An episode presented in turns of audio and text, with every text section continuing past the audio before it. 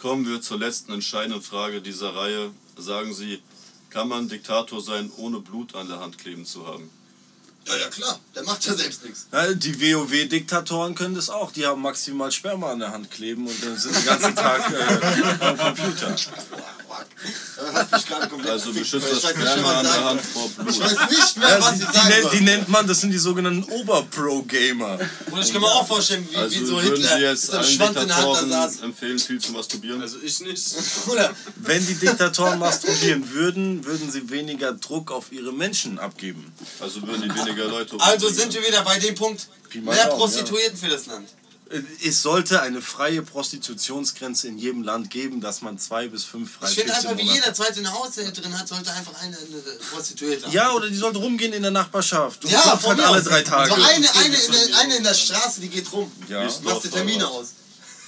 Wie beim